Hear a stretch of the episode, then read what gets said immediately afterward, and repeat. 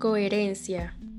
¿Qué es? La coherencia textual es la característica que se asocia a los textos en los cuales se identifica, entre las unidades que lo componen, oraciones, párrafos, secciones o partes, relaciones de coherencia que permiten reconocerlos como entidades semánticas unitarias. ¿Cómo es que un texto puede tener coherencia? Para que un texto tenga coherencia textual, es necesario que las diversas ideas que lo construyen, tanto las principales como las secundarias, se encuentren vinculadas lógica y eficazmente, de modo que el lector pueda identificar el significado global del texto. Decimos que un libro tiene coherencia textual, por ejemplo, cuando encontramos que entre todos los capítulos o partes que lo componen están ensamblados en función de un tema central. Ahora ya lo sabes. Esta misma característica debe poder identificarse a niveles estructurales inferiores, en las relaciones que se establecen entre las distintas oraciones y párrafos que componen cada sección o capítulo del libro.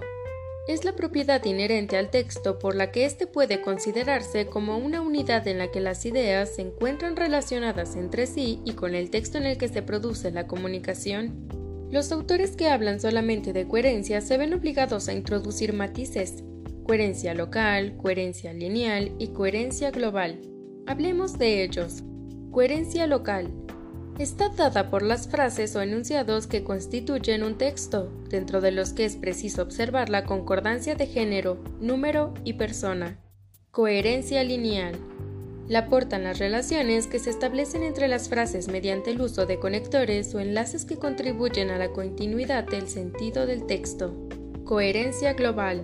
Se define como la presentación semántica de un texto concebido como un todo único dotado de un significado común y que está presente en cada una de las partes que componen un texto.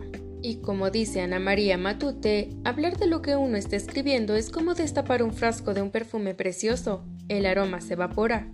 Hay que mantenerlo cerrado y escribir es lo mejor.